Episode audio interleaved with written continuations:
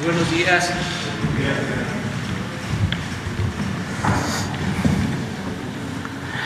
Bueno, vamos a iniciar la semana. Eh, lamentablemente no fue un buen fin de semana. Eh, hubo afectaciones y lo que duele más, pérdida de vidas por el huracán y también ayer un incendio en una plataforma de Pemex. Eh, hasta ahora el informe que tenemos es que perdió la vida un trabajador de Pemex, hay heridos y desaparecidos. Deseamos de todo corazón que se recuperen los heridos y que aparezcan los que se están reportando como desaparecidos.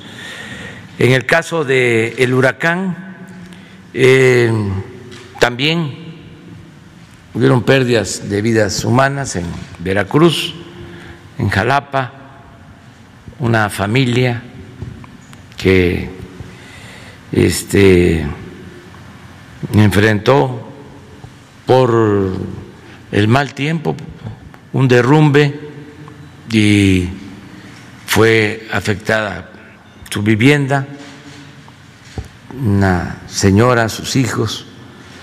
Eh, y en otros lugares de, Veracruz también nos están reportando eh, fallecidos en Puebla. Vamos a estar en Veracruz desde mañana por la tarde, noche.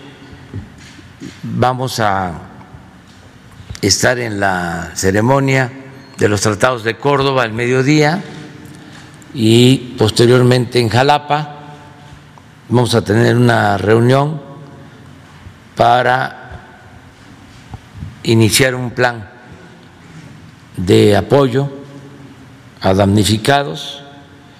Se está restableciendo el servicio de energía eléctrica que fue muy afectado. Están trabajando los eh, obreros y técnicos de la Comisión Federal de Electricidad, como siempre, pero fueron muchas líneas las afectadas. Hasta ayer en la noche se empezó a restablecer el servicio en Poza Rica, Tecolutla, en otros pueblos. Se está trabajando eh, también en la sierra.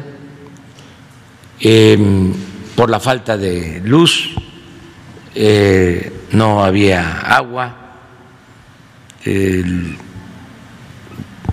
gobierno del Estado, la Sedena, la Marina, están llevando víveres.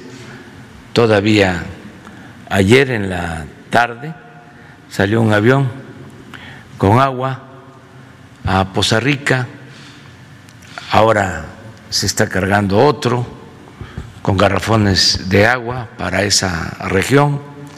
Y eh, vamos a seguir eh, apoyando, vamos a llevar a cabo un plan de atención a todos los damnificados. Vamos a comenzar la, la semana informando, como siempre, en el quién es quién en los precios de los combustibles luego los videos y luego las preguntas de ustedes. Buenos días, señor presidente. Buenos días a todas y a todos ustedes. ¿Quién es quién en el precio de los combustibles? Tenemos los precios promedios para la gasolina regular, 20.50 en esta semana que cerró por litro, 22.40 por litro de la premium, son promedios nacionales, y 21.69 por litro. Como sigue alto el precio del petróleo, aunque bajó un poco, el subsidio, el apoyo por parte de la Secretaría de Hacienda, conforme a las instrucciones del señor presidente, en esta semana será de 45.60% del IEPS. Y podemos ver que el precio del petróleo del barril a 60 dólares con 25 centavos y en consecuencia el comportamiento de los promedios y de estos apoyos fiscales eh, que ha instruido el señor presidente. Las tres más caras, Redco, Chevron y Winstar en esta semana que pasó, y las tres más económicas, G500, Orsan y Rendichicas, que Rendichicas ahora se volvió esta semana las más económicas de todo el país en la zona en que trabajan, que es sobre todo el noroeste de, México. Y vamos ahora a ver la gasolina regular, la más cara con el margen más alto, es Petroseven en Guadalupe, Nuevo León, 21 pesos 99 centavos por litro, con un margen, estos angelitos, de 3 pesos 55 centavos. Eh, si ven ustedes en esa misma en, otra región, en la occidente, Río Grande, Zacatecas, el margen es de un peso 97 centavos y está en las más caras. Entonces imagínense un, marco de tres, un margen de 3 pesos 55 centavos, si es pasarse de rosca en grande. Eh, y la más económica la encontramos de franquicia Pemex en Coatzacoalco, Veracruz, 18 pesos 82 centavos por litro, con un margen bastante marginal de un peso con 15 centavos. Tenemos nosotros ahora en la Premium la más cara con el margen más alto, Petroseven en Juárez, Nuevo León, 23 pesos con 56 centavos por litro, un margen de 2 pesos 44 centavos, mientras que la más económica con un margen de 16 centavos en Tuxtla Gutiérrez, Chiapas, de franquicia Pemex, con un precio al público de 21 pesos con 50 centavos por litro. Para el diésel, la más cara con el margen más alto, combustibles BP, en Cotaxla, Veracruz, 22 pesos 82 centavos por litro, un margen de 2 pesos 92 centavos, y la más económica de franquicia Pemex es en La Paz, Baja California Sur, 20 pesos con 84 centavos por litro, un margen de 25 centavos, muy buen precio para La Paz. Luego, luego por allá les gusta dar caro, qué bueno que esta franquicia de Pemex en esta ciudad está dando un muy buen precio. Verificaciones, recibimos 258 denuncias o quejas a través de la app de litro por litro que sigue a sus órdenes y la pueden descargar de manera gratuita. A través de 244 visitas, tres no se dejaron verificar. Fue servicio El Retablo en Querétaro, Querétaro, en Avenida Universidad eh, Servicio Vázquez de Hueyotiplán, Tlaxcala, en la carretera México-Veracruz, y eh, Gerardo Palomino Macías en San Francisco de los Romo, en San Pancho, Aguascalientes, en el Boulevard La Guayana Loreto. Eh, este señor Gerardo y estas dos empresas, al no dejarse verificar claramente, claramente tienen algo que esconder y lo más probable es que no estén dando litros completos, por eso los vamos a visitar con la Guardia Nacional ya muy pronto. Y de móvil, una gasolinera en Silao, Guanajuato, allá en mis paisanos guanajuatenses, que no se dejó tampoco verificar, ya estábamos llevando a cabo la verificación y a la hora de querer desarmar la tarjeta madre, ahí ya no nos lo permitieron los trabajadores de esta, de esta gasolinera, siguiendo las instrucciones de su, de su patrón. Eh, por eso volveremos aquí, pero le pido al franquiciante móvil que nos ayude. Ellos también están preocupados como marca que no haya ningún, ningún franquiciatario que esté incumpliendo con la ley como ya incumplieron tan solo al no dejarnos verificar y sin lugar a duda vamos a encontrar ahí rastrillos, si no es que ya se los quitaron, por eso la importancia que intervenga móvil como franquiciante.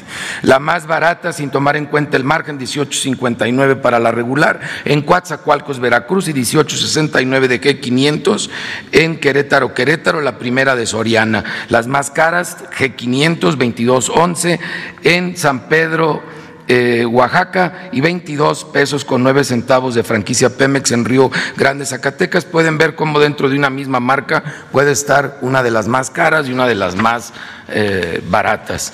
Eh, para la Premium, la más barata, 20.72, esto en Veracruz, Veracruz y 21 pesos por litro en eh, Ciudad Madero, Tamaulipas, de franquicia Pemex ambas. De Petro Seven, la más cara, 23.69 en San Pedro, Garza García, en Nuevo León y 23.69 de Chevron en León, Guanajuato. Las más baratas de diésel 19.79 de G500 en Querétaro, Querétaro y 20.19 de cargo gas en Matamoros, Coahuila, 23.31 la más cara de G500 en San Luis, Guerrero y 23.28 de franquicia Pemex en Chavinda, Michoacán. Seguimos también verificando el servicio de sanitarios que no cobren y que den un buen servicio, que estén limpios. En el gas LP, los promedios nacionales en esta semana, 12.38 por litro para tanque estacionario y 22.97 por kilo para cilindros. Hay que subrayar, este es el promedio nacional. Hay 145 precios máximos 145 precios máximos para estacionario y 145 precios máximos para cilindro de gas. Esto nos da 290 precios que se deben de respetar en todo el país. Esto es solo el promedio nacional. Por ahí leí un medio de comunicación que dijo, no, aquí en este lugar está por arriba del precio máximo. Ese no es el precio máximo, es el promedio. El precio máximo hay que verificarlo, lo pueden ver en la página de la CRE, lo pueden ver publicado el sábado, también lo pueden ver en la página de Profeco el día de hoy, en las oficinas de defensa del consumidor, las 38 en todo el país, también lo tenemos exhibido al público y espero ya muy pronto podamos terminar los trámites para operar este tema también a través de una app de Profeco. Y ustedes pueden ver que sí se está respetando el precio. Le, le damos a la gráfica, ahí se puede ver por tercera semana se está respetando el precio eso ya es sobre promedios, pero tomando en cuenta cada una de las 145 regiones. Por eso podemos decir que Regiogas Central en Actopan Hidalgo, con un precio al público para tanque estacionario de 14 pesos 43 centavos por litro, es una de las empresas que calificamos como menos solidarias con el consumidor. ¿Por qué? Porque aunque está dando al precio máximo, hace unas semanas estaba dando por abajo del precio máximo. Entonces ahora se nos subió al precio máximo, como ha sucedido en los ejemplos que estamos dando en esta gráfica. Por el otro lado, sigue habiendo muchos proveedores en todo el país que dan por debajo del precio máximo. Y aquí tenemos ejemplos muy claros, tenemos los 10 eh, proveedores a nivel nacional que dan más por debajo o más barato el eh, gas para tanque estacionario. En Chihuahua, Chihuahua, Zetagas, Zetagas que está entre los que subieron el precio en la otra gráfica, pero aquí lo ha mantenido muy bien en Chihuahua, Chihuahua. El, el precio máximo es de 11 pesos 92 centavos y lo están vendiendo en 10 pesos. Sonora Gas en Santana, Sonora, el precio máximo 13.31 lo está dando a 11 pesos 65 centavos por litro. Gas Imperial en, Arroyo Seco, Querétaro, lo está dando a 11.75 cuando el precio máximo es 13.75. Entonces hay claros ejemplos de ello en todo el país. Ahora vamos a ver para cilindros de gas que se vende por kilo. En Culiacán, Sinaloa, Gas Express Nieto, 26 pesos con 67 centavos. Respeta el precio máximo, pero pues había sido más solidario con sus consumidores en fechas pasadas y tenemos ejemplos también de que en cilindros de gas están dando barato, en Pisaflores Hidalgo, Gas Hidalgo, 21 pesos 14 centavos por kilo, cuando el precio máximo es de 24 pesos 76 eh, centavos. Con VIXA en Pueblo Viejo, Veracruz, está dando al público 21.42, el precio máximo es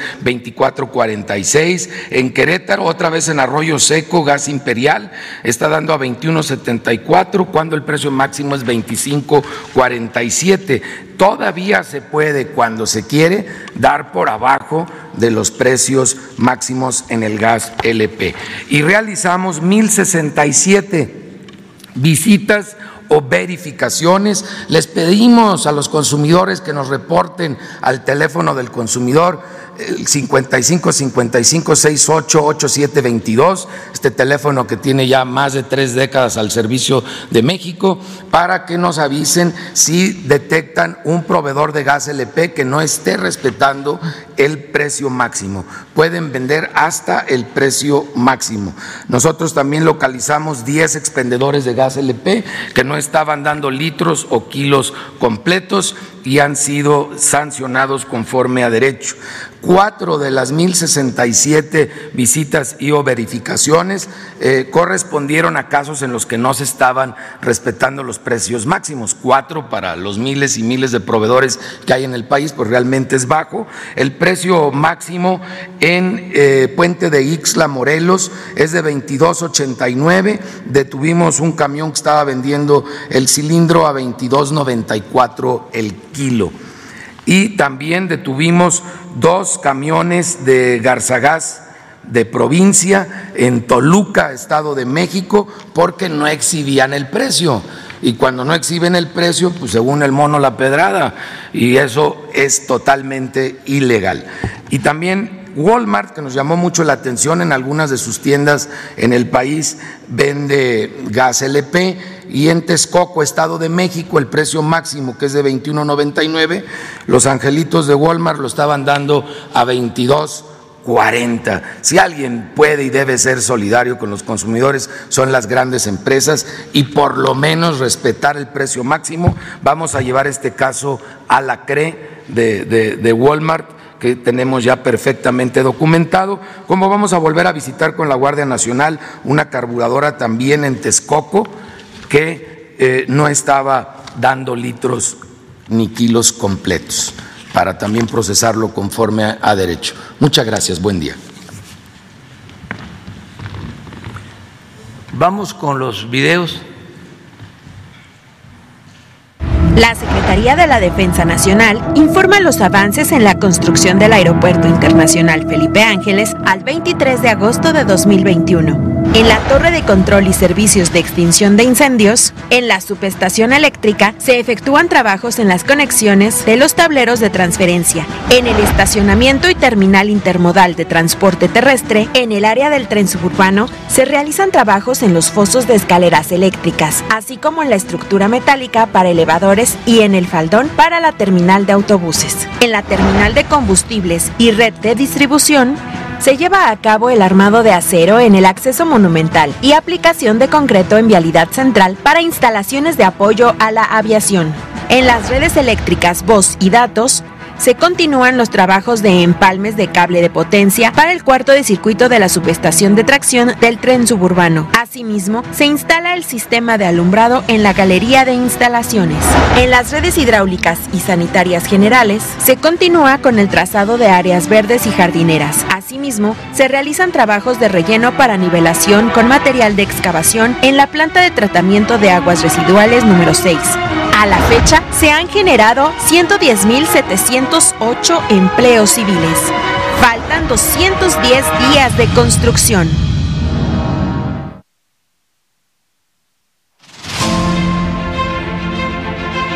Es viernes 20 de agosto y ya estamos muy avanzados con la obra civil de la refinería. Esta es la entrada de acceso principal para los trabajadores.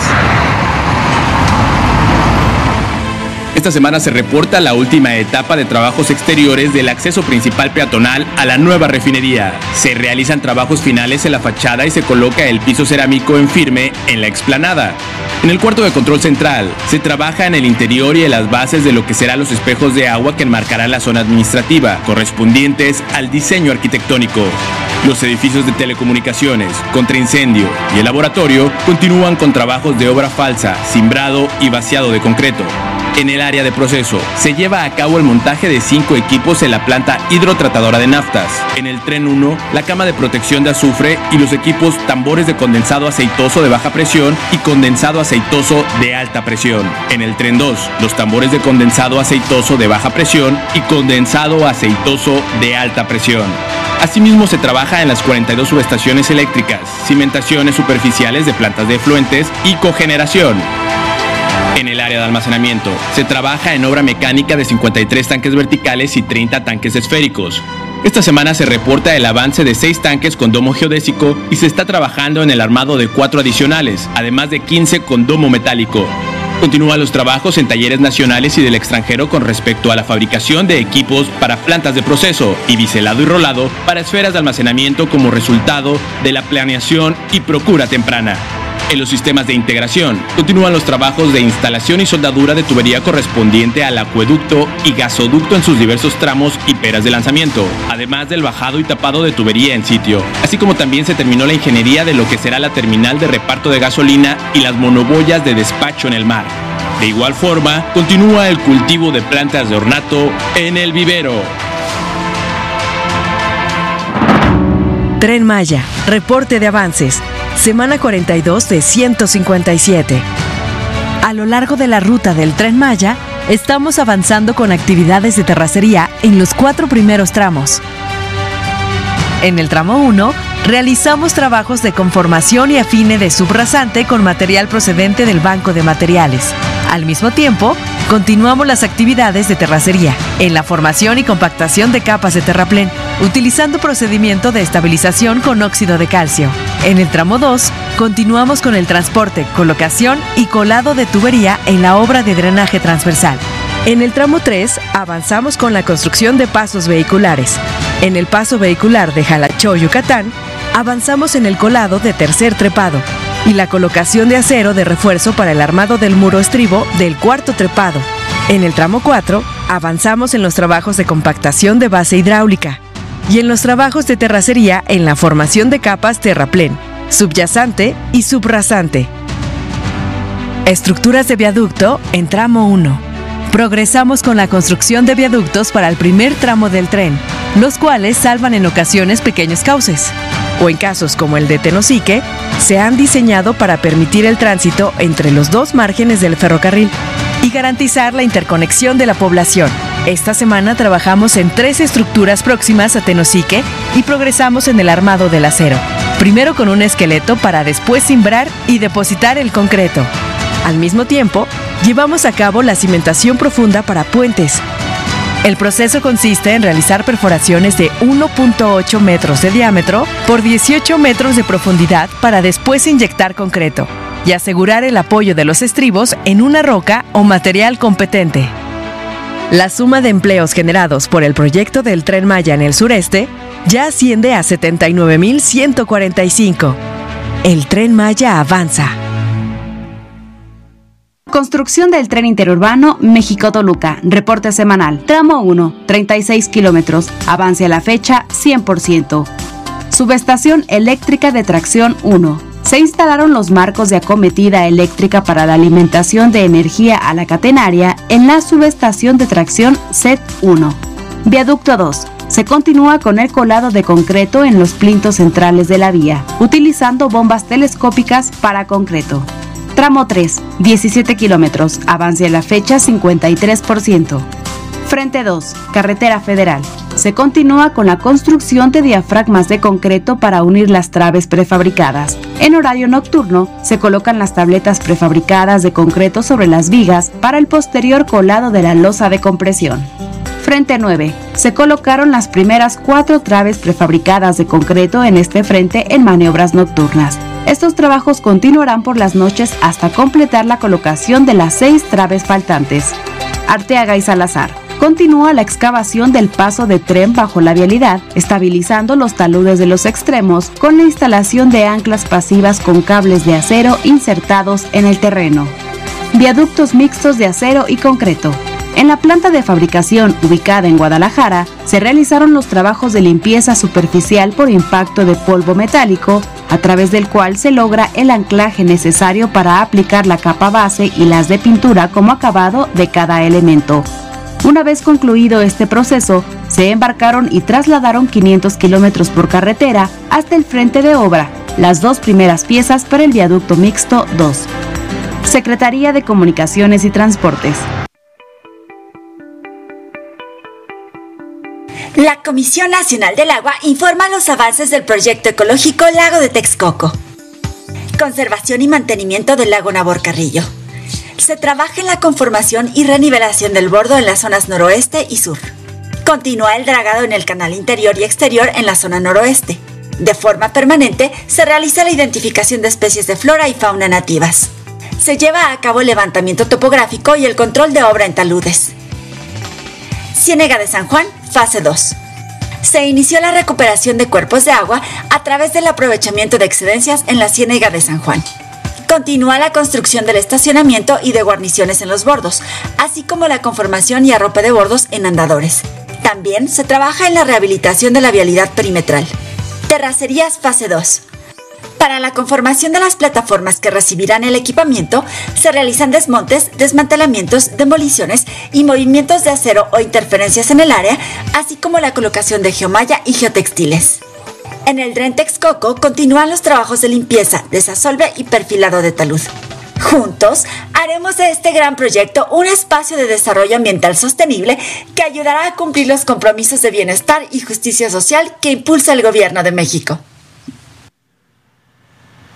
Muy bien, pues vamos con las preguntas. Quedó pendiente un compañero, Alberto Marroquín. Gracias, buenos días, señor presidente. Alberto Marroquín Espinosa, de JF Informa desde Cancún, frecuenciacat.com y desde mi portal de Querétaro es ahora am.com.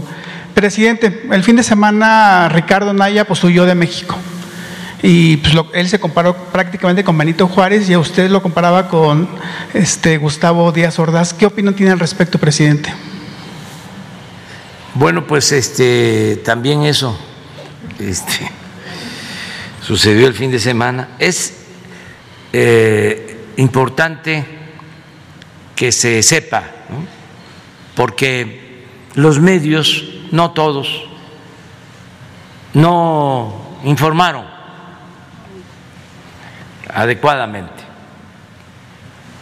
porque es un asunto que tiene que ver con el bloque conservador que apoyan los medios de información. Repito, no todos, pero la gran mayoría.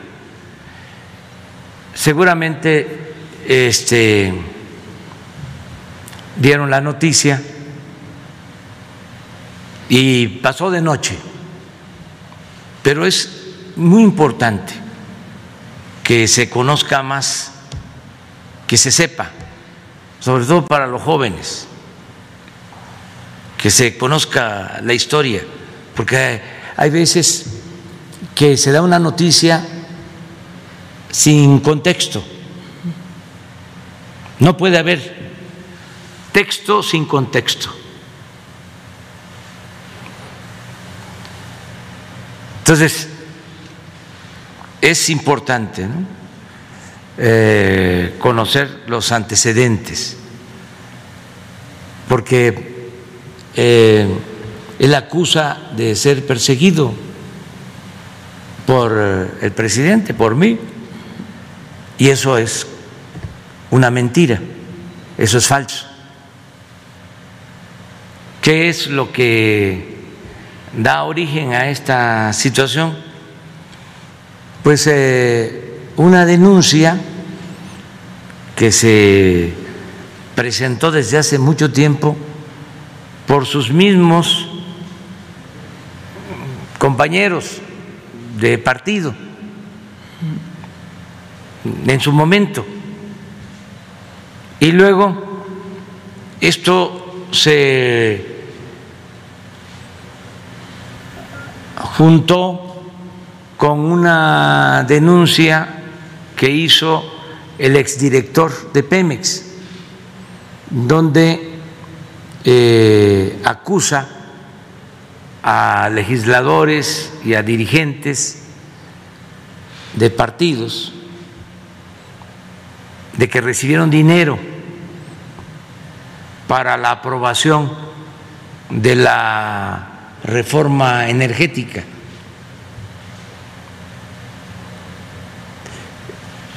La historia, pues, este, se tiene que contar bien. Eh, Ricardo Anaya es una gente joven relativamente, no era muy conocido, de repente llega a ser dirigente nacional del PAN. Antes creo que había estado de legislador y va avanzando porque tiene un buen manejo de medios, de publicidad. Acuérdense cómo antes los medios inflaban a los supuestos políticos. Era cosa de tener asesores, publicistas y este, vestirse de una manera, eh, arreglarse de una forma, peinarse este,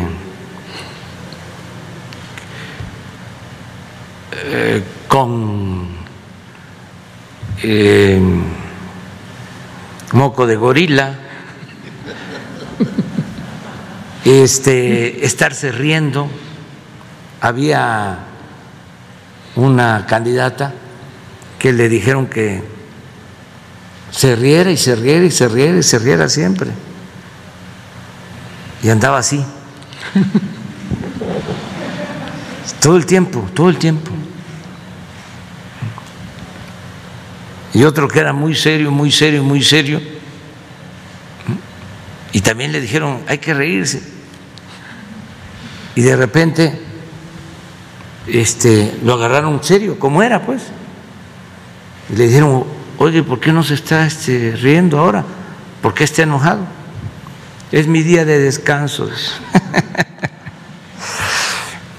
Pero así era. Esto para los jóvenes. Entonces, este joven empezó a escalar y empezó a hacer a un lado a sus compañeros, a dirigentes importantes. Creo que hasta Calderón lo hizo a un lado. No estoy tan seguro, pero en ese tiempo eh, abandonaron el PAN. Muchos este, dirigentes. Y lo culpaban de estar muy cercano al presidente Peña. mucho muy cercano, que iba a Los Pinos. Y que se ayudaban mutuamente. Luego de que ya es candidato, este se le voltea al presidente Peña. Y no sé si se acuerdan que en el debate dijo que iba a meter a la cárcel al presidente Peña. Pues a partir de ahí también se le generaron problemas, porque sintieron de que estaba traicionando.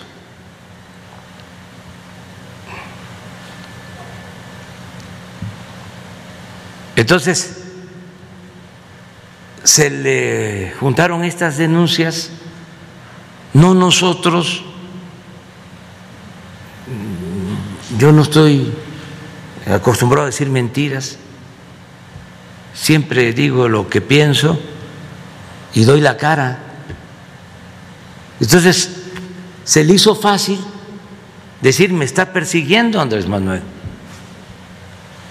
Ahora sí que, como diría su este,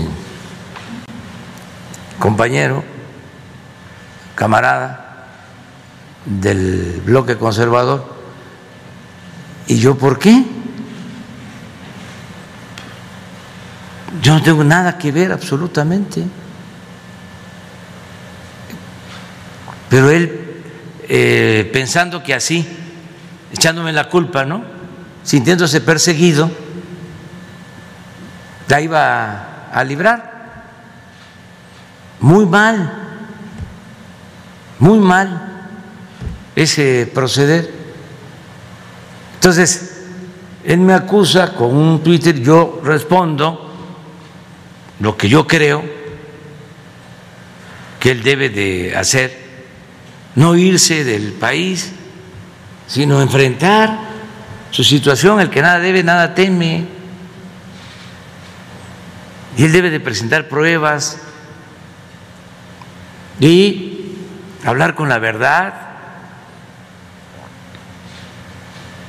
Si tiene su conciencia tranquila, incluso no afecta ir a la cárcel cuando uno es inocente, porque cuando se es luchador social, cuando se lucha por una causa, se puede ir a la cárcel y, al contrario de sentirse mal, se fortalece un dirigente. ¿Cuántos dirigentes han ido a la cárcel y salen? Bueno, ahí está el ejemplo de Mandela, nada más que estamos hablando de un gigante.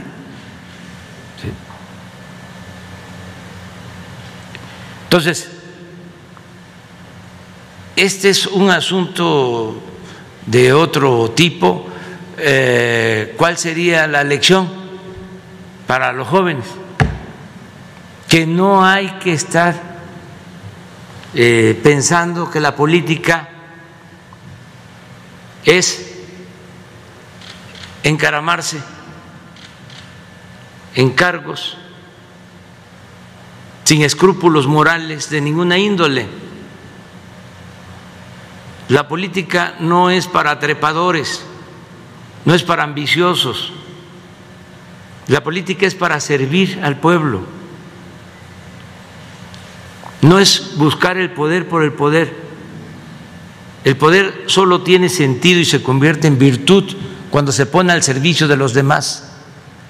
El que no le tiene amor al pueblo no sirve como político. El que busca el poder por el poder o el dinero se debe de dedicar a otras cosas. Al que le gusta el dinero puede emprender cualquier otra actividad. Y es legítimo, pero no el servicio público. El gobierno no es para hacer dinero, el gobierno es para servir. Entonces, que eso los jóvenes eh, lo internalicen. No se puede hacer política sin ideales sin principios. No es, eh, me voy a colar, incluso voy a atropellar a todos, a todo el que se me enfrente, porque, como decía Maquiavelo, el fin justifica los medios. No, El fin no justifica los medios. Hay que tener principios, hay que tener ideales. Entonces, ¿por qué no pones el texto? No, el que puso él en su face, acusándome. Y luego lo que yo le respondo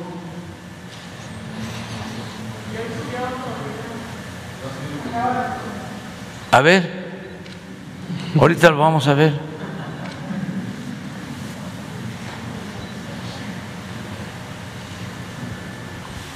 Primero el, original, o sea, lo, que dice, luego cómo le contesto.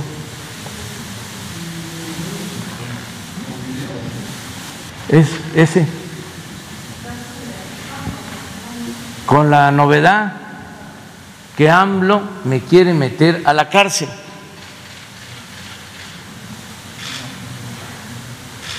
con mentiras y con testigos.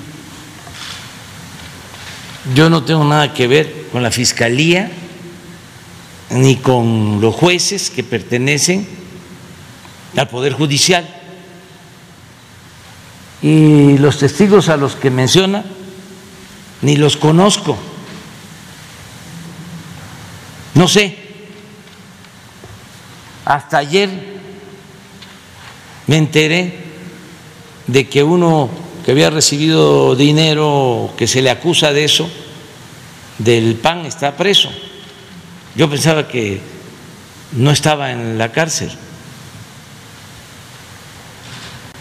La razón de fondo no quiere que sea candidato en el 2024. La verdad que, ¿cómo voy a estar pensando en eso? Que no sea candidato en el 2024. No, yo no este, le impido a nadie que sea candidato.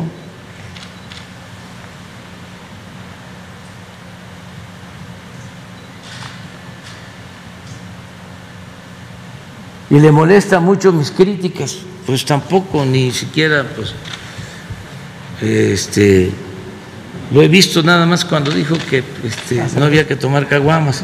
Yo dije que con moderación. Hazle como quieras, Andrés Manuel. No me voy a detener. Pues está bien que no se detenga. Pues.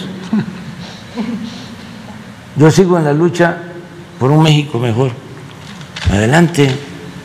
Entonces, ¿qué le contesté? A ver si está el que yo contesté no tengo nada que ver con la persecución que supone Ricardo Anaya. No tengo nada que ver. No es mi fuerte la venganza. Si la Fiscalía y el Poder Judicial lo acusan de corrupción y es inocente, que no se ampare ni huya, que se defienda con pruebas con la fuerza de la verdad. Ya no es el tiempo de antes.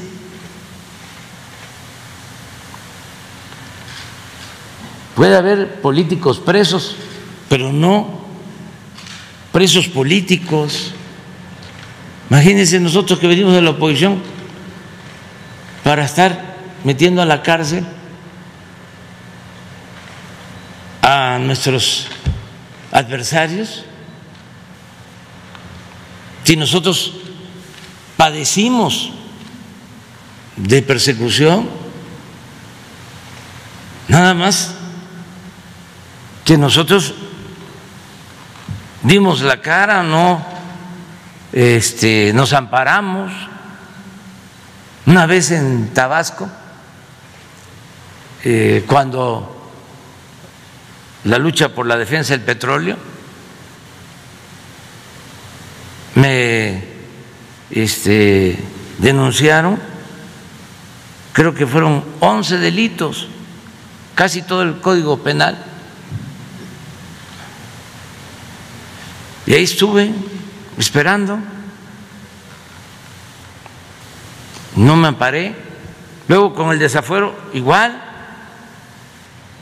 hasta los del PAN este, pagaron el amparo porque querían eso. ¿Cómo voy a amparar? El que nada debe, nada teme, ni huir y dar la cara. Entonces, ¿qué es lo que origina todo esto? Miren, una parte. A ver si está hay un mensaje en las redes, ayer lo vi, ya ni me acordaba. Pero se pelearon,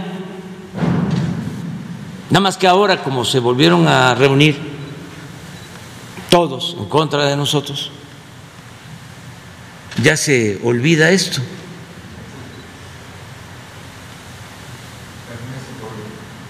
Sí, pero hay un video.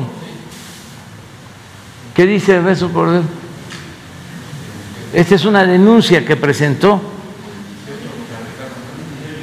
en el 2018 por lavado de dinero que la fiscalía tiene que este, investigar si es cierto, porque todo esto se origina por cuestiones políticas, por diferencias. El señor Ernesto Cordero fue secretario de Hacienda de Felipe Calderón. Todo esto para que los que nos están viendo tengan los antecedentes, porque está difícil que en Televisa o en cualquier otro medio, en Reforma, este, aclaren bien de qué se trata. Ni deberíamos nosotros estarnos ocupando de esto si hicieran su trabajo los medios de información, pero como son tapadera, callan como momias cuando se trata de un asunto que tiene que ver con el bloque conservador y gritan como pregoneros cuando nos atacan. Entonces, por eso tenemos que informar, porque si no vamos a terminar nosotros como los culpables porque es el mundo al revés. Bueno, ¿por qué no ponen el video? Para un terreno y luego para la construcción. A ver, que como dice el propio este señor de casi 30 millones de pesos. era secretario del Trabajo Yo le vendía una empresa que se llama Manhattan con Felipe Calderón, secretario del Trabajo. Se llama Javier Lozano, secretario del Trabajo. ¿Se acuerdan de aquel asunto del chino mexicano? Sí, que lo involucra él. Bueno, este señor, después de estar eh, de secretario del Trabajo, fue también el que expulsó a Napoleón Gómez Urrutia, porque la Secretaría del Trabajo en ese entonces pues estaba al servicio de los potentados, como todo el gobierno, pero se peleó con eh, el, el PAN, él era de el PAN, creo que llegó a ser hasta senador del PAN. Sí, ¿verdad? Sí. Y luego se pelea y se pasa al PRI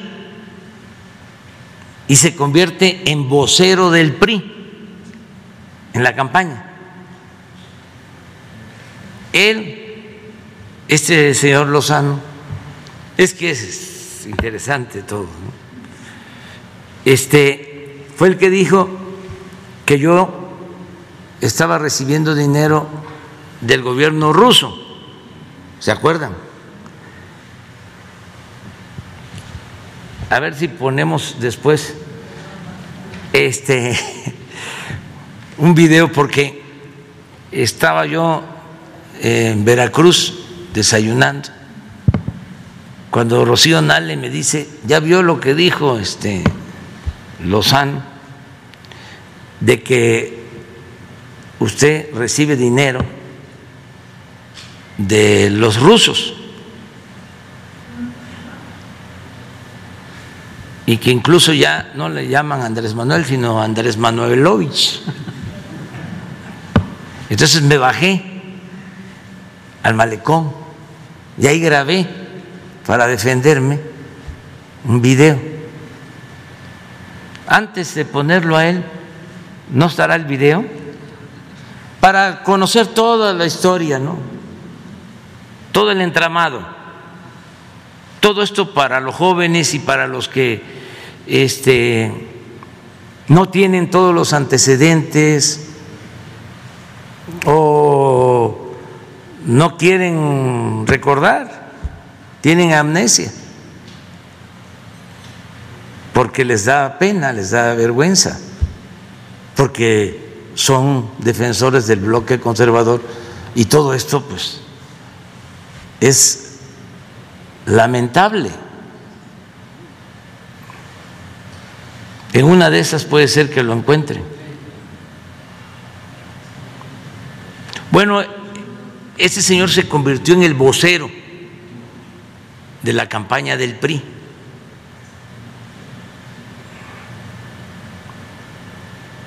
Y opositor al candidato del PAN, a Ricardo Anaya.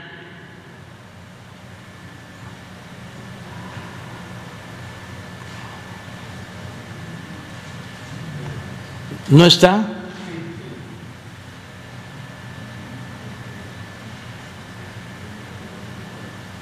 Esto fue en la campaña de el 2018.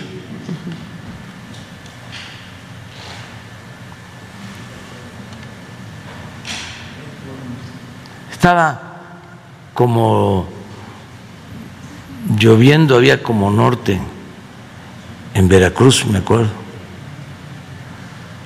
estaba yo desayunando con Rocío y ya me dijo en lo que habían este, comentado, creo que en Televisa, en noticiero de la noche. Y ya cuando terminamos de desayunar le dije, ven, acompáñame.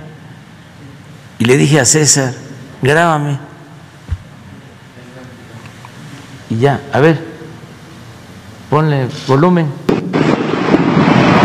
con la novedad de que estoy aquí en el puerto de Veracruz antes de iniciar nuestra gira.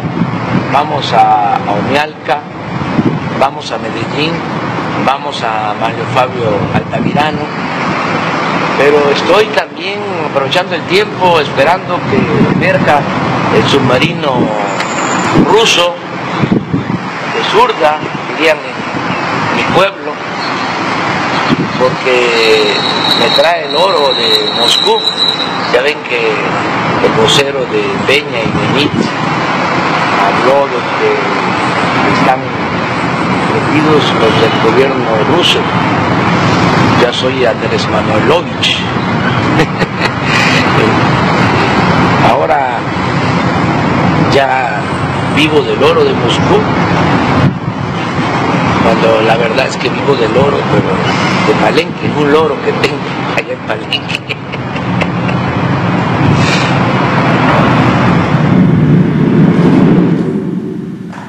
Pero mire lo que después le dice a Ricardo Anaya.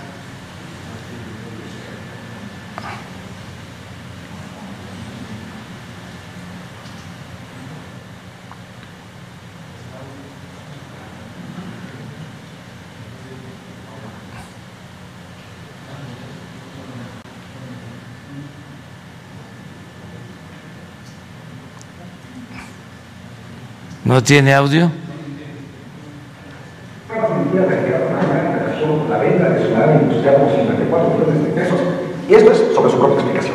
Música, maestro. Por un lado, el terreno más la terminada en 2016. Ahora, ¿de dónde obtuvimos el dinero para comprar el terreno y para poder construir la nave industrial? El dinero provino de tres fuentes principales. Hipotequé mi casa, obteniendo un crédito en Banamex, se contrató un crédito para el terreno en el propio parque industrial y de los ahorros que teníamos tanto nosotros en lo personal como en la propia empresa. A ver, no tan rápido. Habla de tres fuentes de financiamiento. Crédito hipotecario, de Banamex. ¿Cuál crédito hipotecario? ¿Cuándo lo contrataste? ¿Por qué cantidad? ¿Ya lo pagaste o cuánto debes? Luego hablas de un crédito del propio parque industrial. No, eso se llama vender fiado, porque el parque industrial es tu compadre Manuel Barreiro. Y luego hablas de ahorros ahorros en serio, Ricardo? Habiendo sido en esa época diputado federal, tus ingresos te daban para tener a tu familia viviendo a todo lujo en Atlanta, tú visitándolos todos los fines de semana y encima tener tu guardadito para un terreno y luego para la construcción, que como dice el propio avalúo que tú muestras, de casi 30 millones de pesos. No, no me salen las cuentas. Continuamos. Yo le vendí a una empresa que se llama Manhattan Masterplan.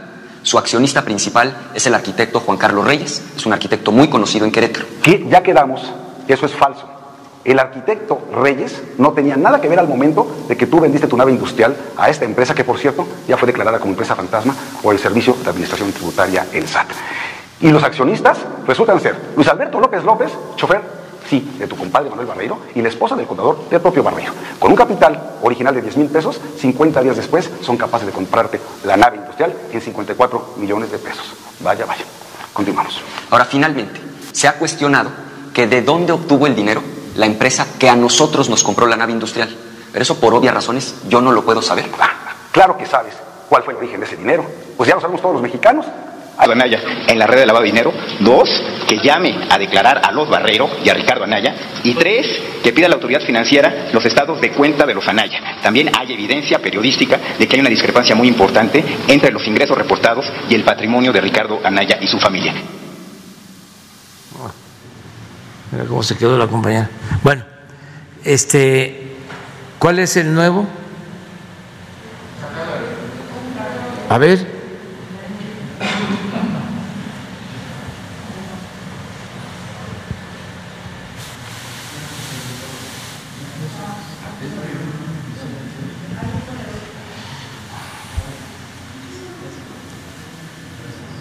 López Obrador negó quererme encarcelar, pero resulta que me acaba de llegar el citatorio para una audiencia en el reclusorio norte.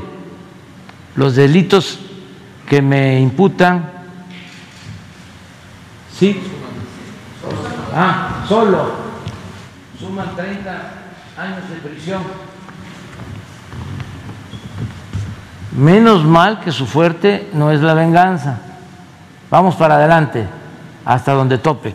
Eso es lo que tiene que hacer, ir allá declarar y, este, y defenderse. No tengo absolutamente nada que ver. Y este, qué bien que se va a presentar a declarar ante el juez y que este, dé la cara.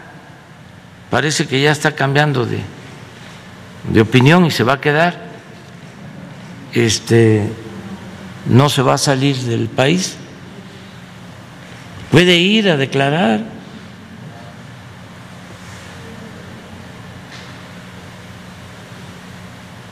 ¿Y yo qué tengo que ver con el citatorio?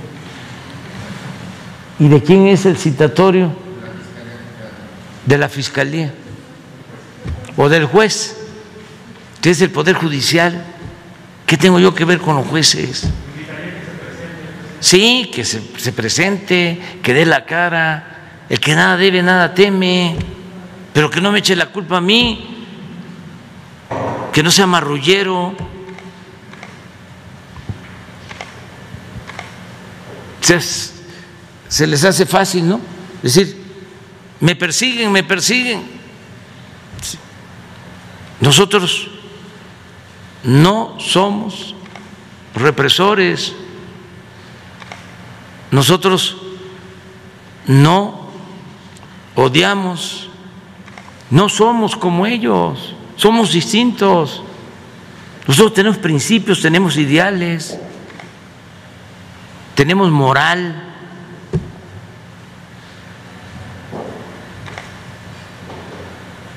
Pero es pues una maniobra politiquera el querer este, salir así, adelante. Mejor que vaya y que declare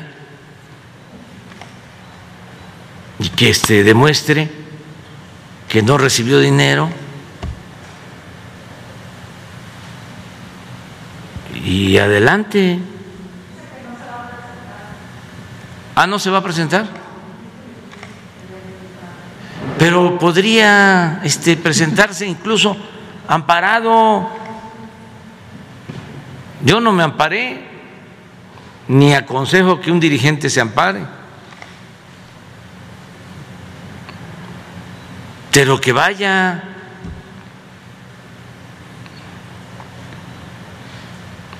Pero en fin, y que lo defienda su partido. El nuevo partido, pues porque ya no ¿Cómo se llama el nuevo partido? No, sí. Bueno. Por cierto, perdón, en otra pregunta, señor presidente, con el paso del huracán Grace por el municipio de Tulum, ¿qué expectativas tiene eh, en los próximos eh, años de esta municipalidad que será gobernada a partir del 30 de septiembre por Morena, en la figura de Marciano de Tzul, un hombre de origen maya? Qué bien que este un eh, maya va a gobernar Quintana Roo. Es un signo de cambio. No creo que sea el primero, ¿eh? Ya seguramente han habido otros. En Morelos, que es un municipio que está en el corazón de la zona maya, en Felipe Carrillo Puerto, seguramente en Lázaro Cárdenas también. Qué bien que este que pues eh, gobiernen los eh, antiguos dueños de esas tierras los eh, más auténticos pobladores de Quintana Roo, la verdad más íntima de ese estado y de México. Qué bien, y que lo hagan este, con rectitud, porque no es nada más la cultura, es que tienen que este, actuar con rectitud eh, no volverse ladinos, porque luego también este, se echan a perder. Claro. Entonces, eh, me da mucho gusto. ¿De qué municipio es? Tulum. Ah, de Tulum. Sí. Sí. Y este y es un municipio mucho, muy importante. Eh, ya es eh, un municipio con mucha afluencia turística, ahí se combinan las dos cosas, el mar eh, Caribe con su azul turquesa y esas bellísimas y monumentales eh, ruinas arqueológicas de Tulum que son una maravilla. Entonces, tiene Tulum, como todo Quintana Roo, ¿no? mucho futuro. Eh, ahí va a llegar el tren Maya, ahí se va a construir, en Tulum nada más que en los límites, en lo que pertenece al municipio de Carrillo Puerto, ya se llegó a un acuerdo con los ejidatarios de Felipe Carrillo Puerto y eh, se les van a comprar 1.200 hectáreas para la construcción del nuevo aeropuerto de Tulum. Nada más que aunque es el nuevo aeropuerto de Tulum, la verdad es que las tierras están en el municipio de Felipe Carrillo Puerto muy cerquita de Tulum. Señor presidente, nada más para informarle que ante la denuncia realizada aquí con usted el 5 de agosto eh, sobre el director general del Centro SCT de Coahuila, el ingeniero Juan Pablo Martín del Campo, la respuesta de la SCT el jueves pasado, que me enviaron por correo electrónico, fue que actuó como patrón este director general y dice, y si hay controversia, está la Junta de Conciliación y Arbitraje. Esa fue, fue su respuesta de la SCT Y pues así, es como que, pague la, siguiente administración los platos rotos de esta administración, porque realmente es un caso perdido para ellos, ¿no? Pero no hay nada de fondo que puedan darle una respuesta real, ¿no? Y realmente están violando la ley y, servicio, reglamento del servicio profesional de carrera, porque contravienen lo que usted siempre reitera, nada por encima de la ley. Y obviamente falta la, la, respuesta del secretario de la Función Pública, que usted indicó que iba a dar una respuesta también, esa todavía no se, no se ha dado. Y le puedo poner otro ejemplo también, lo que ocurre en el país sobre violación de la justicia laboral, como fue en la Secretaría de Economía, donde contaban con 32 delegaciones, 28 subdelegaciones en todo el país, y gran parte de los mandos medios de las 51 representaciones, el día 27 de mayo de 2019, fueron notificados que a partir del 1 de junio de ese año estaban fuera de la Secretaría. Y, le dijeron que mejor renunciaron, porque en cuatro días su plaza ya no existiría porque Hacienda las eliminó. El audio de, eh, el ejemplo, el audio de lo que ocurrió en una delegación federal está ahí en mi canal de YouTube, Alberto Marroquín Espinosa. Ahí lo pueden ver porque son como media hora de audio de lo que ocurrió en una de las delegaciones del país. Es verdad y tristemente siguen arremetiendo contra el personal de confianza, mandos medios, porque obviamente los mandos superiores ellos pues este, no les aplica la ley del servicio profesional de carrera, son una libre designación y son, el personal de confianza realmente del presidente, subsecretario, subsecretarios, no realmente a ellos no les, no les pasa eso, ¿no? Yo entendería, señor presidente, el adelgazamiento del gobierno federal, pero se siguen concursando plazas, hoy en día existen todavía en concurso 177 y, sigue avanzando. Señor presidente, ¿cuál es su opinión cuando no aplican su instrucción nada fuera de la ley, violando la justicia laboral. Bueno, lo primero que falta la este, recomendación de la función pública. Vamos a esperar que nos digan qué procede. No eh, actuar en el plan leguleyo. Si los trabajadores tienen el derecho, que se les eh, atienda y que se les resuelva su demanda. No este, eh, las tácticas dilatorias. Pero vamos a esperar que eh, la función pública resuelva. Y acerca de lo otro, es que en economía precisamente había muchos excesos, también para recordar para no olvidar, habían oficinas de economía hasta en el extranjero. En las ciudades más grandes del mundo habían oficinas de la Secretaría de Economía. ¿Quiénes estaban ahí ganando muchísimo dinero? Pues puro recomendado pura este, gente vinculada a los mismos funcionarios públicos. Habían oficinas que se llamaban Pro México, supuestamente para eh, promover a nuestro país en el extranjero. Se gastaba muchísimo, no hacían nada y eso pues no se acostumbra en ninguna parte. Para eso son las embajadas. Si aparte de la embajada se tiene una oficina con lujos y personal, pues es una duplicidad, es derroche, es gasto superfluo.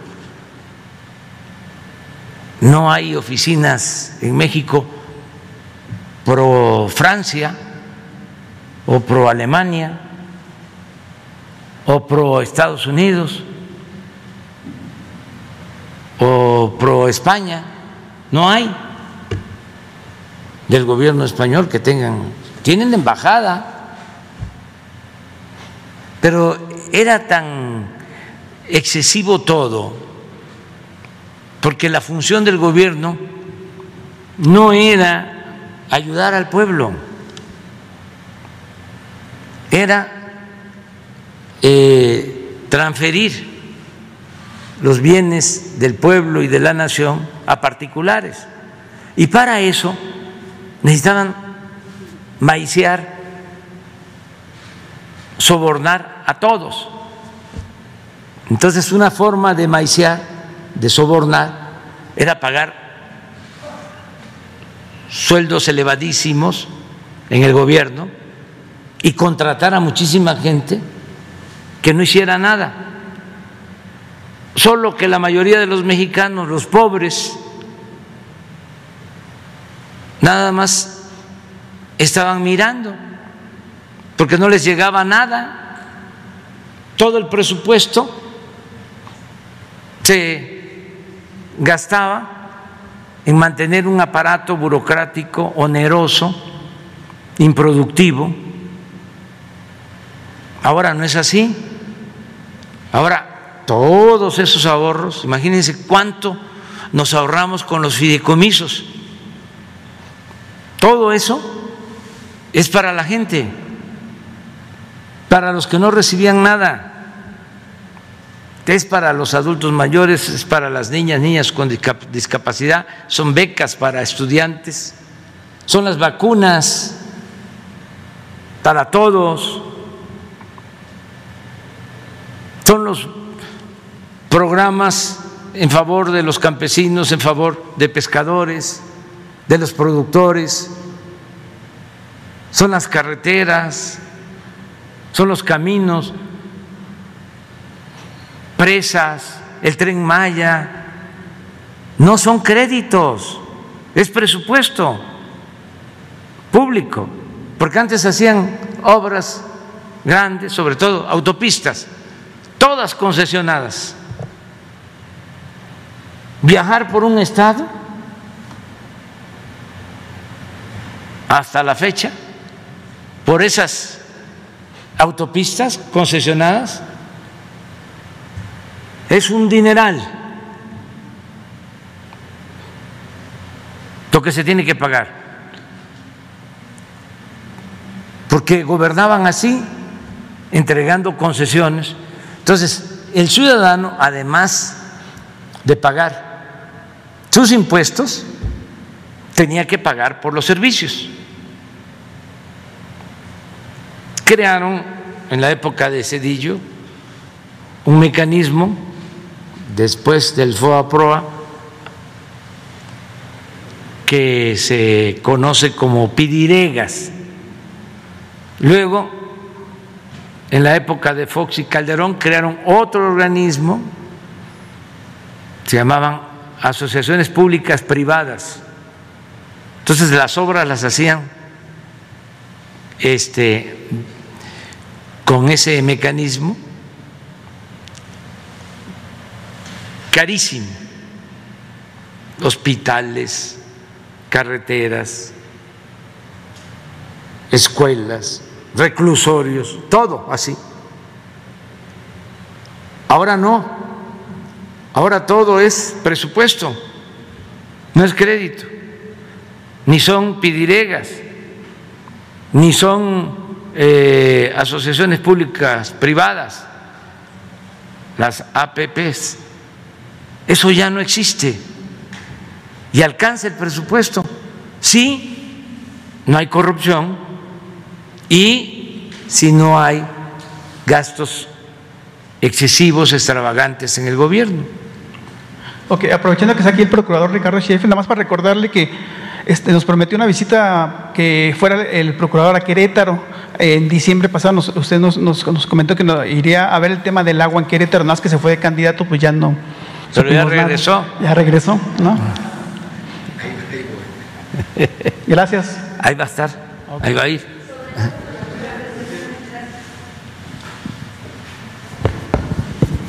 Gracias, presidente. Buenos días, Dalila Escobar, de A Tiempo TV. El, sobre el tema del proyecto de agua saludable para la laguna, que es un asunto pues muy importante sí para la población de esa región que requiere de, agua pues no contaminada.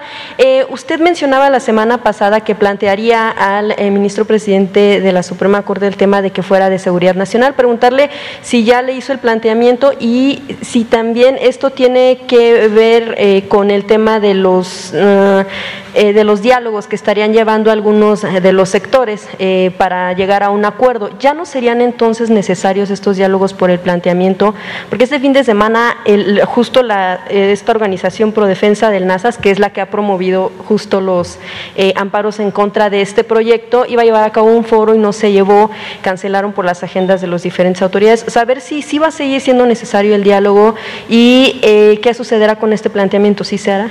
Sí, primero tiene que ser el diálogo, pero este, tenemos que eh, buscar la manera de que se haga eh, el acueducto, porque es un asunto para enfrentar un problema grave de contaminación de arsénico que produce cáncer la población, sobre todo en los niños. Sin embargo, como pasa en otros casos, con la pandemia, hay grupos eh, de politiqueros que se oponen, aunque parezca increíble Eh, tan es así que ya habíamos comenzado a trabajar y presentaron amparos y detuvieron la obra.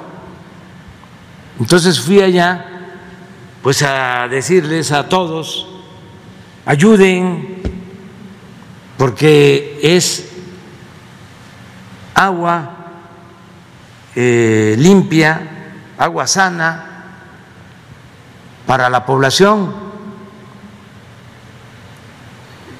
Si este, no ayudan y ponen amparos, pues no se va a hacer la obra. Pero me he quedado pensando de que como son intereses creados, apenas estaba yo saliendo de la reunión y ya uno de los dirigentes estaba diciendo, no nos importa nos vamos a amparar. Entonces, ando pensando si podemos, con aplicación a la ley, utilizar un mecanismo para justificar que se trata de un derecho humano fundamental y que hay una razón de Estado es algo que tiene que ver con la salud, para ver si de esa forma podemos hacer la obra sin que la detengan. Porque si iniciamos la obra y la detienen y la detienen, pues no la vamos a terminar y se va a desperdiciar el presupuesto, que hace falta para muchas otras cosas. Entonces estoy pensando, y ahora que regrese, porque quedé en que iba yo a hablar con todos para ver en qué quedaron. Quiero ver si llevo ya esta otra opción, esta otra alternativa. Y tengo que este, cuidar todo el proceso porque ahí están los Moreiras que este, son eh, muy dados ¿no? a tirar la piedra y a esconder la mano, a decir una cosa y hacer otra. Entonces, ojalá y todos ayuden, hasta ellos, pero de manera sincera. No es que llego allá y me dicen, no hay ningún problema, todos estamos de acuerdo y al mismo tiempo ellos están alentando para que se promuevan los amparos. Entonces estoy este, pensando bien sobre el tema y cuando yo regrese pues vamos a tomar ya una decisión. Porque en todo caso entonces no es como tal que sea la inconformidad como eh, por parte de los propios agricultores, ni siquiera serían eso, serían intereses, usted menciona que son políticos. Son intereses políticos porque los agricultores no van a ser perjudicados. Al contrario, se van a beneficiar porque vamos a invertir para tecnificar todos sus sistemas de riego.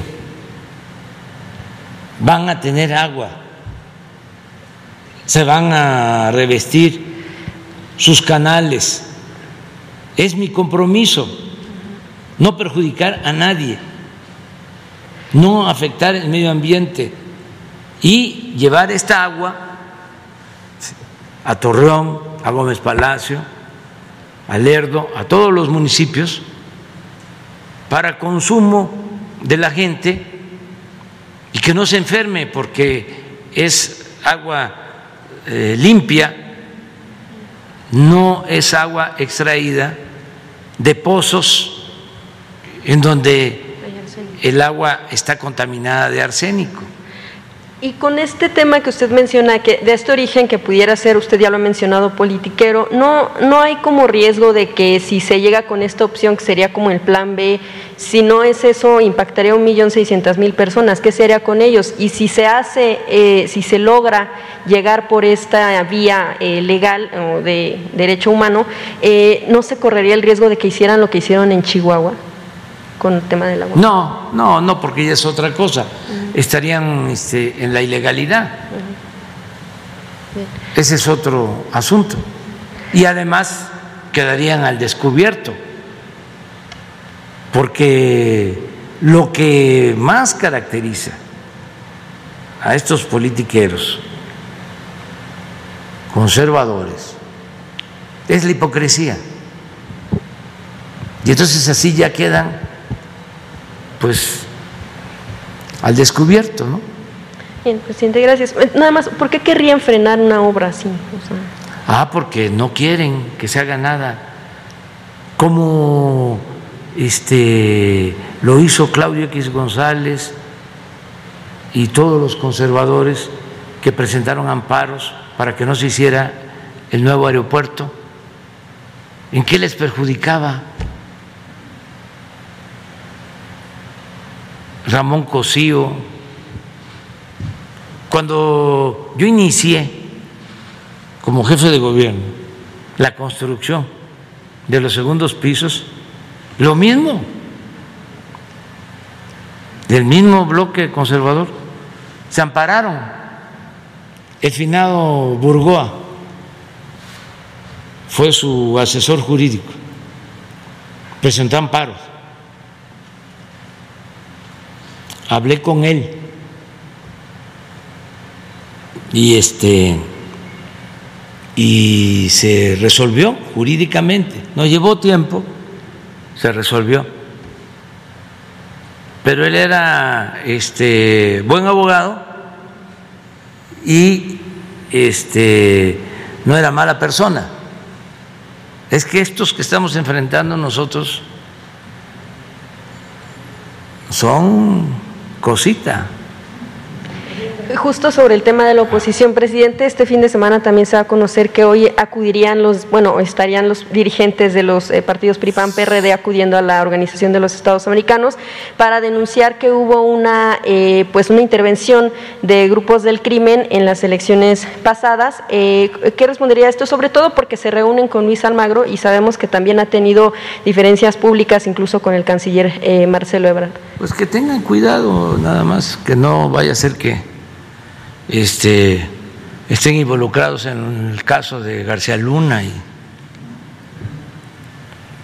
que anden con cuidado y tienen derecho de quejarse. Porque de hecho Mario Delgado también mencionaba que bueno pues no buscaran incluso pretextos para no hablar del caso de, también García Cabeza de Vaca. Eh, sobre ese tema no ha habido tampoco un, un avance en materia de. No, pero este pues corresponde a la Fiscalía y al Poder eh, Judicial.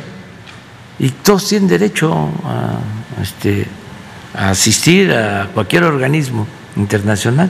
Si la OEA le hace algún llamado al gobierno mexicano, ¿ustedes responderían de manera positiva ante este tema, sobre todo en temas de intervención? Es que la OEA ya emitió una este, certificación, si se le puede llamar, sobre las elecciones. Solo que cambie. Ya este, emitió una opinión sobre las elecciones de México y no hubo eh, para la OEA ninguna este, violación grave. Entonces, si cambia, pues ya veríamos. ¿No le preocupa que vayan? No, no, no, para nada. No, no. Eh, los entiendo, están muy desesperados, porque se unieron todos y pensaron de que con dinero, con el apoyo de los medios de información, incluso con el dinero que reciben de la Embajada de Estados Unidos, iban a, arrasar en la pasada elección. Nada más que el pueblo es mucha pieza, el pueblo de México. Y ya no son los tiempos de antes. Entonces, fíjense, eh, decían que iban a tener la mayoría en la Cámara de Diputados. No lo lograron. Pero su plan era, tenemos la mayoría y luego vamos a la revocación del mandato. Y le quitamos la presidencia. Ese era su plan. Me acuerdo el señor de Coparmex el que estaba. Gustavo de Hoyos. Dijo que no iba a descansar hasta que yo no renunciara, que nos iban a ganar en la consulta de revocación del mandato. ¿Qué sucedió? Cambiaron y ya no quieren que se lleve a cabo la consulta, que se lleve a cabo la revocación del mandato. Ahora ya decidieron irse a la OEA.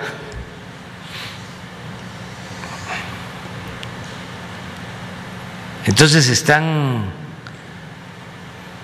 pues un poco ofuscados ojalá y se vayan serenando. Además, no les tengo que reclamar nada, porque todo lo están haciendo de manera pacífica. Y eh, lo cierto es que se está llevando en México una transformación profunda. Estamos arrancando de raíz al régimen corrupto. Y lo estamos haciendo de manera pacífica. Y ellos están contribuyendo con su proceder. Tienen todo el derecho, es legítimo que eh, nos critiquen, que acudan a organismos internacionales siempre y cuando se actúe de manera pacífica, porque es por el bien del país. La democracia es así, en todos lados. Nada más que, pues tiene que haber debate, tiene que argumentarse, tiene que convencerse, tiene que persuadirse, no se puede mentir no se puede ser tendencioso, no se puede tener el control de los medios de comunicación como era antes y como sucede en algunos países. Entonces la derecha está creciendo mucho, el conservadurismo, porque tienen los medios de información eh, y además en la izquierda, y esto es una reflexión respetuosa, eh, tardan en definirse y no se anclan, zigzaguean, quieren este, estar en el centro. Cuando uno tiene que representar con mucha claridad algo y a alguien. Es decir, yo defiendo a los más necesitados, yo defiendo a los pobres. Y esta es mi postura. Y estoy en contra de los corruptos. Y esta es mi postura. No ando ahí queriendo quedar bien con todos, sino con definición, anclarse. Entonces así, hasta sectores de clase media o este, gente con más ingresos, inteligente, que sabe que es muy importante para la paz social que se combata la pobreza y la desigualdad, ven con simpatía un movimiento como el nuestro. Y desde luego se tiene el apoyo pues de los pobres y de la gente más necesitada, a los que nunca volteaban a ver y se les este, extiende la mano, la gente es muy agradecida, los pobres son muy agradecidos. Un aspiracionista va a vacunarse y llega enojado. ¿Y por qué tardaron tanto en venir a poner la vacuna? Si son mis impuestos, apúrese. Regañan a las enfermeras.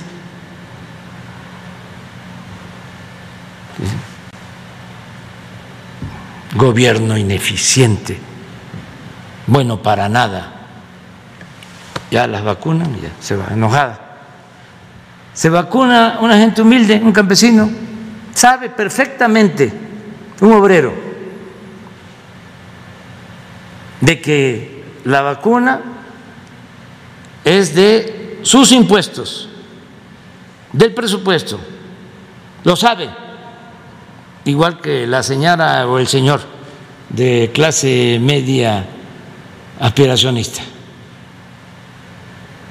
Lo sabe perfectamente.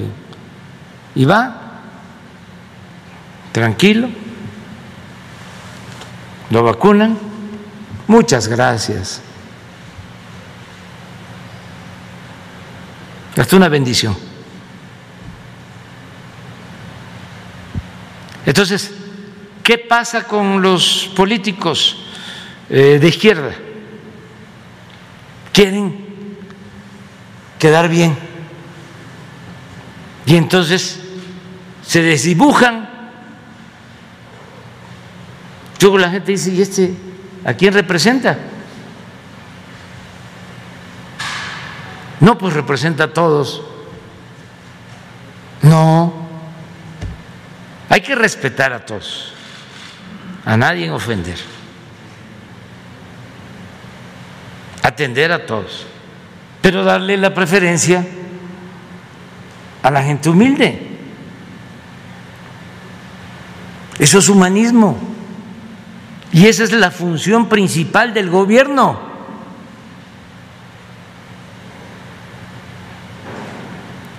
Entonces, ¿qué pasa en otras partes? pues ahí andan, este, corriéndose al centro. Miren cómo está retoñando el franquismo en España, como nunca. Una cosa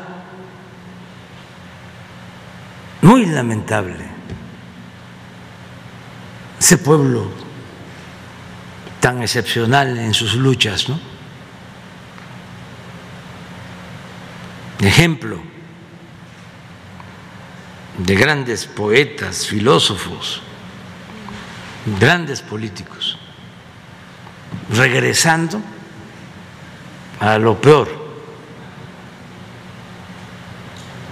pero también la culpa la tenemos quienes este, somos responsables de la conducción política y no este, actuamos con eh, rectitud.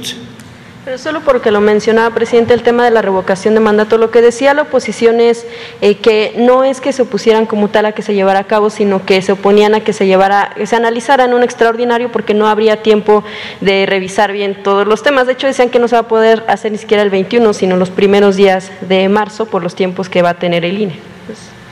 No, es que este, se pusieron de acuerdo Chong, este, los salinistas, eh, la señora del PAN, Vázquez Mota, todos, Dante Delgado, todos, todos, todos, este, no quieren.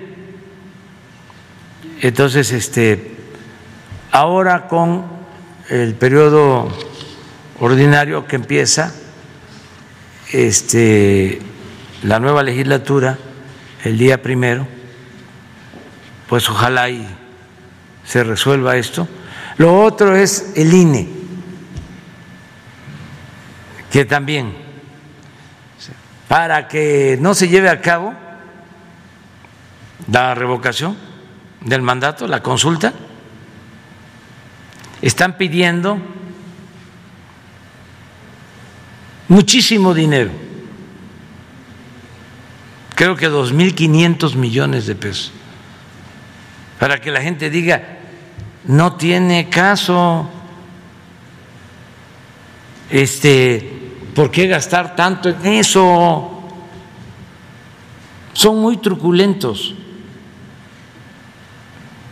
Cuando tienen a miles de trabajadores, nada más con que aporten los de arriba la mitad de su sueldo, los medianos que aporten el 25 y los de abajo no, los que ganen menos de 10 mil que no, pero 10 mil a 100 mil, 25%. Y de 100 mil para arriba, la mitad. Y que no haya comidas ni bebidas que le bajen a los honorarios. Este y con eso alcanza. Y que le pidan apoyo a los gobiernos estatales, que apoyen los gobiernos municipales, que apoyen las organizaciones sociales, que apoyen todos los ciudadanos. No costaría. Hasta yo pensé si este, no van a, cumplir con la Constitución, porque ya está en la Constitución establecido hasta la fecha el procedimiento. No van a cumplir con la Constitución. Nosotros convocamos a ciudadanos para que nos ayuden a hacerlo. Y lo hacen los ciudadanos. Y estoy seguro que no costaría 2.500 millones. El INE lo está haciendo porque no quiere que haya democracia. O sea, son, es la pinza. Son estos grupos antidemocráticos, defensores del régimen de corrupción, los que no quieren que avancemos. Quieren que siga la partidocracia, que no sea el pueblo el que decida. Pero bueno, vamos a seguir adelante.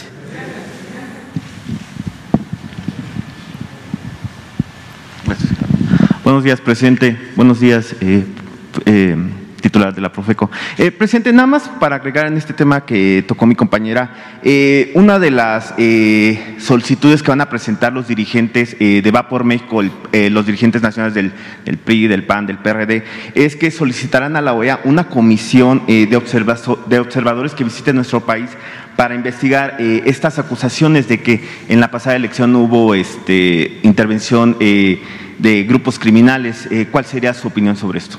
Pues si la OEA este, eh, lo decide, que vengan, están las puertas abiertas del país, no tenemos nada que ocultar,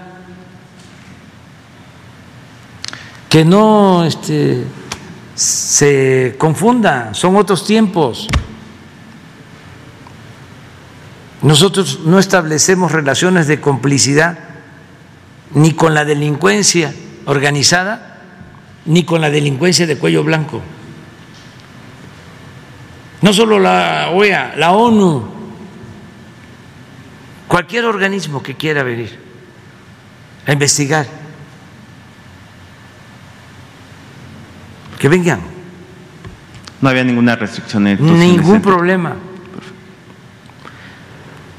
Todo eso es politiquería, es propaganda. Ya no hayan que hacer.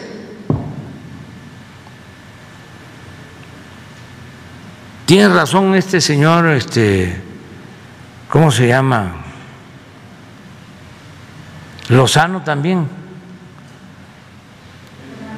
¿Eh? No, que falta un dirigente. Ponlo al señor. ¿Cómo se llama este? Gilberto Lozano. Tiene razón. O sea, ojalá y encuentren a alguien, pues. Dice que en Tabasco, que en Campeche, puede ser que en Nuevo León o en otro lado.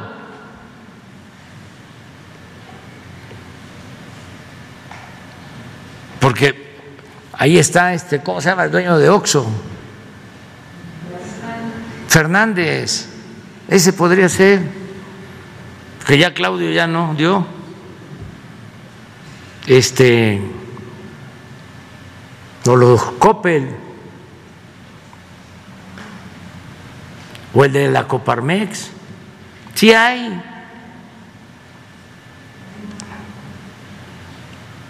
Diego podría volver otra vez.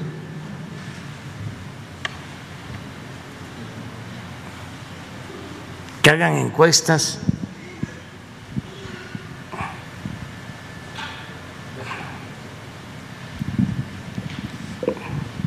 Que el Señor está preocupado porque estamos muy mal, como nunca de mal, y este y hace falta pues un líder opositor para este derrocarnos. Y además, pues viene ahora la revocación del mandato. Tienen esa oportunidad. A ver. Un, un líder. Ahí está. Un líder de a de veras no lo habrá. No, síguele.